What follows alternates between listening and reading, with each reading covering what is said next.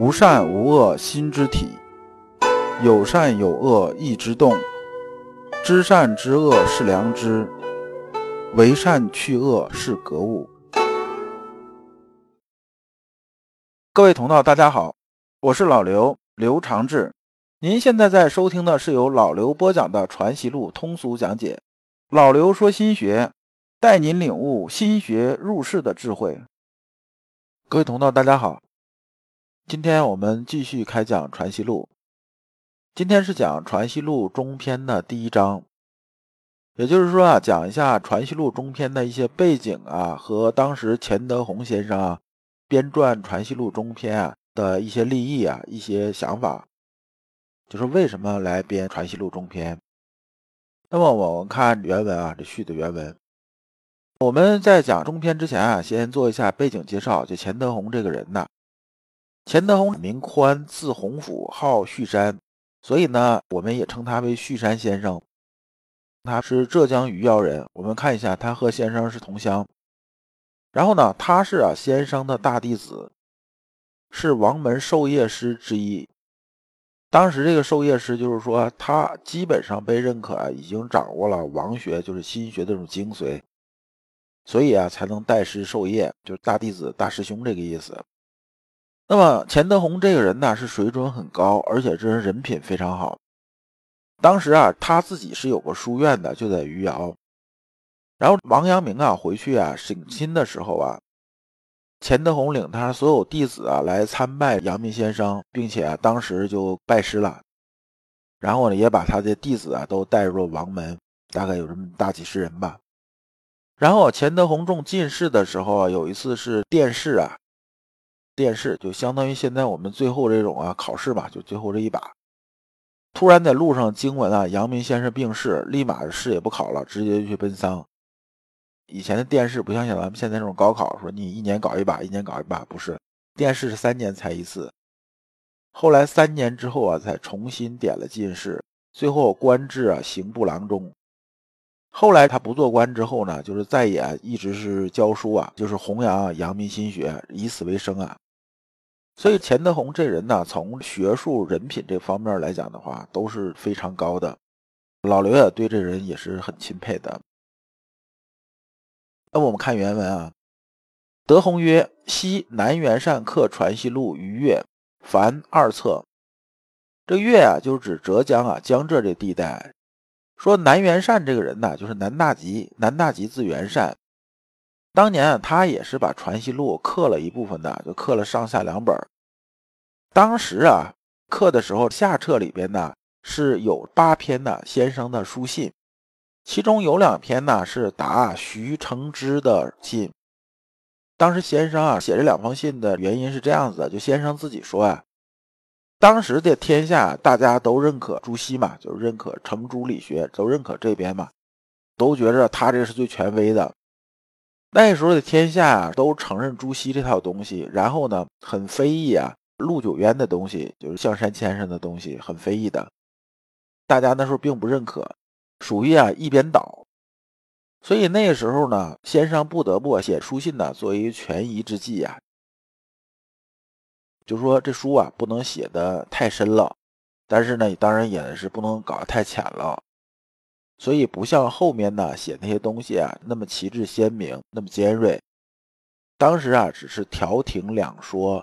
就是调停这两部分的学说，呃，目的也是引导啊，有些人呢开始啊反思，然后呢往心学方向趋近。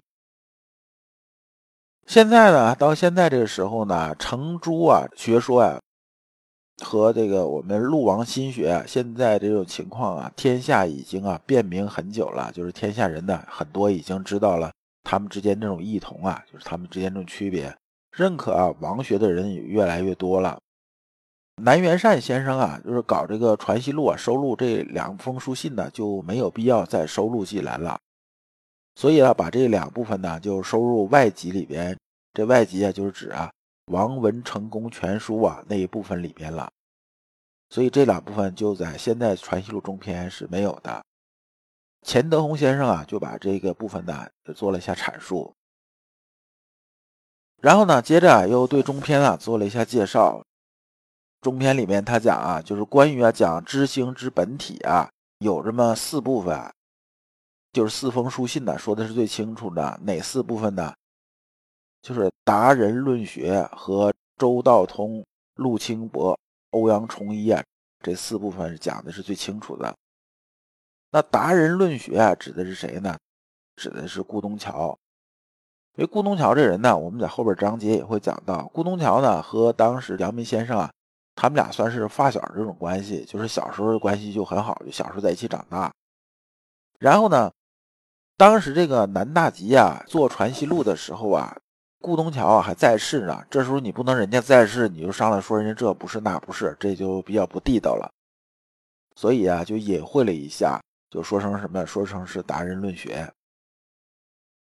而对于格物为学用力啊，就是怎么去格物啊、正心啊、怎么修心、怎么践行这一块呢，说的比较详细的就是和罗整安之间这个书信。那么当时啊，先生刚开始提出这种学说的时候啊，整个天下都是朱熹的天下，就程朱理学这种天下呀。那么呢，这时候他等于什么呢？就是随万千人吾往矣这种状态啊。所以当时是很艰难的。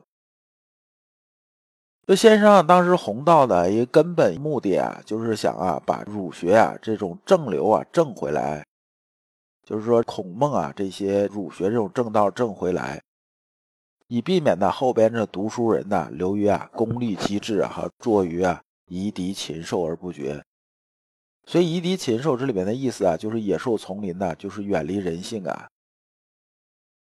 其实现在我们这个世界呢，特别是像搞这个经济建设啊，有些时候我们就在想，大家都追求外物，追求于物质，然后整个社会呢评价就剩一个标准了，就是你有钱没钱。那么最后呢，这人之间这种啊伦理道德这些东西被淡化了之后呢，我们呢整个社会啊就有点趋近于什么呢？大家只讲功利，远离人性，最后就成为什么呢？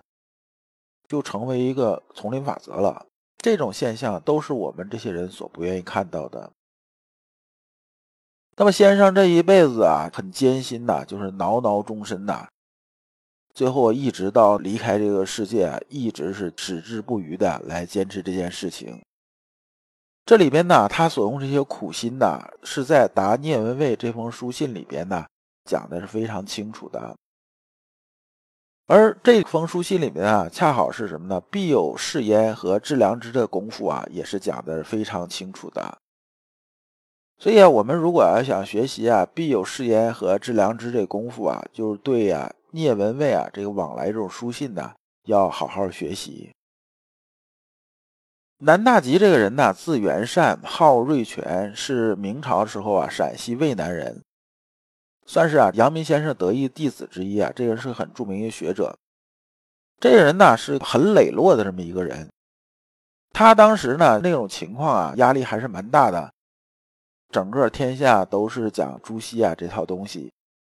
然后呢，你突然冒出这么个东西啊，特别是当时袁善呢，就是南大吉他的上官呢，也是朱熹这种虔诚这种信徒嘛，对他非常不满。